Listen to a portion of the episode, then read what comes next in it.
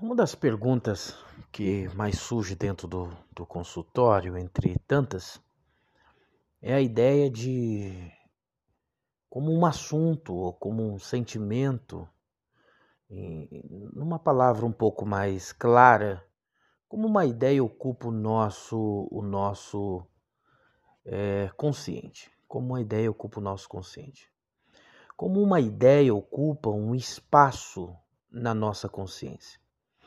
Tem duas condições específicas para tentar explicar isso. Essas perguntas elas surgem justamente porque algumas pessoas é, tendem a sofrer em excesso ou a sofrer muito por um, por um investimento afetivo que foi feito com, com um determinado amor, com é, é, um, um determinado namoro, noivado, casamento, ou pessoas que, que investiram em alguns amigos, investiram em, de repente até em casas, em, em, em, terrenos, ou seja, o, o objeto de satisfação que for. E aí, quando existe uma frustração, o sujeito não sabe lidar com essa ruptura que houve, é, ele não consegue, ele fica num processo de inquietude, aonde dá vontade de fazer uma nova aliança por causa do processo de inquietude, porque a dor que ele está sentindo é, é, muito grande, é muito grande. É, como eu já disse, existem duas, duas condições específicas para isso. É, tirar as coisas do consciente é, é, um, é um trabalho muito grande, mas tem uma forma que você pode usar para poder para você conseguir é, se manter equilibrado de pé diante dessa situação é, que você está enfrentando. Quando eu digo de pé, digo idealizar novos projetos, tentar tirar da consciência isso que tanto dói, isso que virou trauma, isso que virou frustração constante, isso que causa depressão, isso que causa mágoa. É, entre as duas condições específicas, a primeira é fazer a pergunta de quando você está tranquilo, sentado, assistindo televisão, é, num lugar aconchegante ou equilibrado, e de repente do nada essa essa essa sensação, esse sentimento que veio ou por causa da traição, ou de um erro, ou de uma falha, ou de um plano que deu errado, ela te sequestra e quando ela te sequestra você fica é, parado, olhando ali, tipo, sem chão, não tem o que pensar, porque você é tomado por uma dor muito profunda de algo de, que vem da sua memória, de algo que nunca foi resolvido, nem remendado direito foi, nem sequer uma gambiarra afetiva você conseguiu fazer para tentar equilibrar isso. E em um momento de tranquilidade, em um momento de paz, em um momento de, parece, de completa harmonia, esse, esses pensamentos antigos que já te feriram, eles vêm e começam a tomar conta daquele ambiente que você está. A primeira coisa a fazer é, é começar a pensar a você mesmo, dizer a você mesmo, essa expressão de ser relevante ou não em outras palavras, qual é o grau de importância que eu estou dando para esse pensamento para que ele entre de uma forma agressiva sem que eu dê ordem para ele? Você não dá ordem porque você já é tomado por ele. Então, qual é o grau de importância? É relevante eu pensar isso? Não sendo relevante esse pensamento, a primeira coisa que dá para você fazer é recalcar. Então você recalca esse pensamento, você argumenta com seus próprios sentimentos, começa a argumentar uh, com a sua mente, você encontra um argumento de repente suficiente para negociar com isso e você acaba se sentindo melhor. Por exemplo, um, do, um dos exemplos é que de repente um tio seu te deu um tapa no rosto, vai, estou exagerando aqui, e a raiva é tão grande que dá vontade de matá-lo. É relevante querer matá-lo? É, é relevante, porque há um sentimento de, de raiva quanto àquilo que ele fez para você, né? Aí a grande importância para que mantenha um equilíbrio entre, entre ser relevante ou não é que tem a consequência daquilo que você chama de relevante, porque a vontade de matar dá. O segundo ponto, porque eu disse sobre duas condições específicas, o segundo é que se isso que você vai fazer, que você acha que é relevante, se ele é admissível, se ele não entra em choque com parâmetros individuais, é, é, por exemplo, parâmetros individuais de moral ou ética. É, em outras palavras, é mais ou menos assim: é relevante que eu mate ele, mas é admissível? Não, não é admissível. Por que, que não é admissível? Porque além de eu infringir uma lei moral, porque eu vou ser um assassino, eu vou perder muita coisa. Então há mais do que uma necessidade de você parar para pensar um pouco a respeito disso que você tanto acha que é relevante ou não.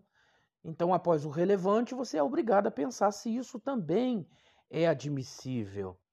Ah, quando eu não paro para pensar a respeito disso, eu posso tomar uma decisão que eu acho relevante, porém não pensando em processos de consequência, se aquilo é admissível ou não, eu posso tomar uma decisão que eu posso ficar o resto da minha vida sofrendo por algo que não era que era relevante, mas não era admissível.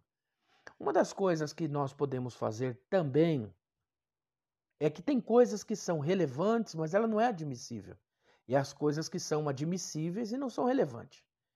Então, por exemplo, quando você nota que aquilo que você está querendo fazer é, é, relevante, mas não é admissível, então recalca. Já pensei, repensei, construí algo, coloquei uma ideia com raiz, então eu não faço, porque não vai compensar eu fazer. Agora tem um outro detalhe. Esse pensamento que é relevante, mas não é admissível, eu consigo recalcar ele. Agora, o, gran, o grande detalhe, o grande detalhe é a ideia se ele é admissível. Então eu penso alguma coisa que ele é admissível. Por exemplo, amar alguém e, e, esse alguém não me ama, é admissível? É admissível. Por que, que ele é admissível? Porque eu não estou infringindo nenhuma lei moral, nem ética, nada. É, é, é, isso é normal. Eu posso amar, na verdade, quem eu quiser. O grande detalhe é que o outro não me ama e o outro não me quer e o outro não quer a minha presença perto. Então, ficar sustentando, ficar alimentando isso pode fazer com que você sofra. Então, ele pode ser, sim, admissível, mas ele já não é relevante. E por que, que ele não é relevante? Ele não é relevante porque ele vai causar em mim a, a, algumas dores horríveis que vai fazer com que muita coisa na minha vida não tenha equilíbrio nenhum. Então, o que, que eu tenho que fazer? Então, você vai e, e, e recalca? Não. Se ele é admissível, mas não é relevante, não tem como recalcar. Então, como é que eu tiro isso da minha consciência? Como essa ideia ocupa o meu consciente, como é que eu tiro ela de lá? Então, a primeira coisa a se fazer é feche conexões. Então, por exemplo, que eu tenho uma, uma, uma pessoa que você ama, ou, ou eu, você ama, mas essa pessoa não te ama, o casamento acabou, o namoro acabou, é, a pessoa te traiu, roubou um terreno, uma casa, um carro, seja lá o que for, te tomou em um negócio. Se você ficar fazendo conexões com tudo isso que você está ouvindo, você vai ter, você vai viver frustrado constantemente. Por quê? Porque não é relevante. Apesar de você poder amá-lo, não é relevante. Então, o que você tem que fazer para que isso não more no seu consciente? Primeiro, se, se, se você não fechar conexões, você vai ficar sofrendo com essa ideia no seu consciente o tempo todo. Então, primeira coisa, bloqueie no, no Facebook.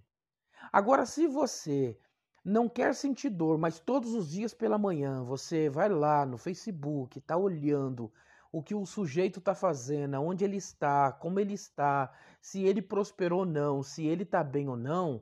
Então isso é, é, é, é, possível, não, isso é fato, que o seu sofrimento será potencializado por aquilo que você está vendo. Então é mais do que necessário você fechar conexões. E, e para fechar conexões você tem que ter noção disso. Eu não vou olhar no Facebook, eu não vou olhar no Instagram, Eu vou evitar algumas coisas que me levam em contato com aquilo que me desagrada. Há situações que é necessário você entrar em contato com o que te desagrada, com aquilo que te desagrada, porque é um bom negócio você, de repente, ter noção com o que você está batalhando no seu consciente. Então, eu não entro em contato com, eu entro em contato com o que me desagrada, porém eu faço uma coisa. Eu tenho conhecimento daquilo no meu consciente para que eu tenha a, a, armas, argumentos, é, é, ferramentas para negociar com aquilo que eu sei que eu preciso vencer. Mas há outros assuntos, como no processo do amor, que você não tem que entrar em contato com aquilo que te desagrada, porque senão esse desagradar vai fazer com que você fique muito pior. Você vai ter ideias equivocadas, é, é, constantemente você vai uh, ter que sofrer e vai ter que buscar muito mais argumento para poder é, esquecer a pessoa e não vai esquecer porque a conexão que você faz ela é constantemente sobre a sua vida e você não consegue se livrar dela. Ah, deixa eu entrar para ver como esse camarada tá, esse sem vergonha tá, ou essa mulher que largou de mim está. Então você vai sofrer durante muito tempo. O que nós precisamos fazer é reprimir essa tentativa de tirar da consciência é, é, é, por exemplo, essa tentativa de tirar da consciência a, a, o que nós temos que fazer é, é essa coisa de que deixa eu ver o que, que ele está fazendo, porque ele me magoou e eu preciso saber. Não, não, você não precisa saber. Há coisas que, quando ficam na consciência, elas machucam, elas ferem, elas, elas, tra elas, trazem sobre mim uma frustração constante que faz eu enxergar outras coisas que não que têm sentido e eu olho como se não tivesse. Então a melhor coisa é fechar conexões. Relevante, admissível, e aí você então vai decidindo se aquilo vale a pena ou não. O detalhe é, para ser relevante, você precisa pensar, eu vou fazer porque é relevante. Mas diante das consequências, é admissível? É admissível fazer isso?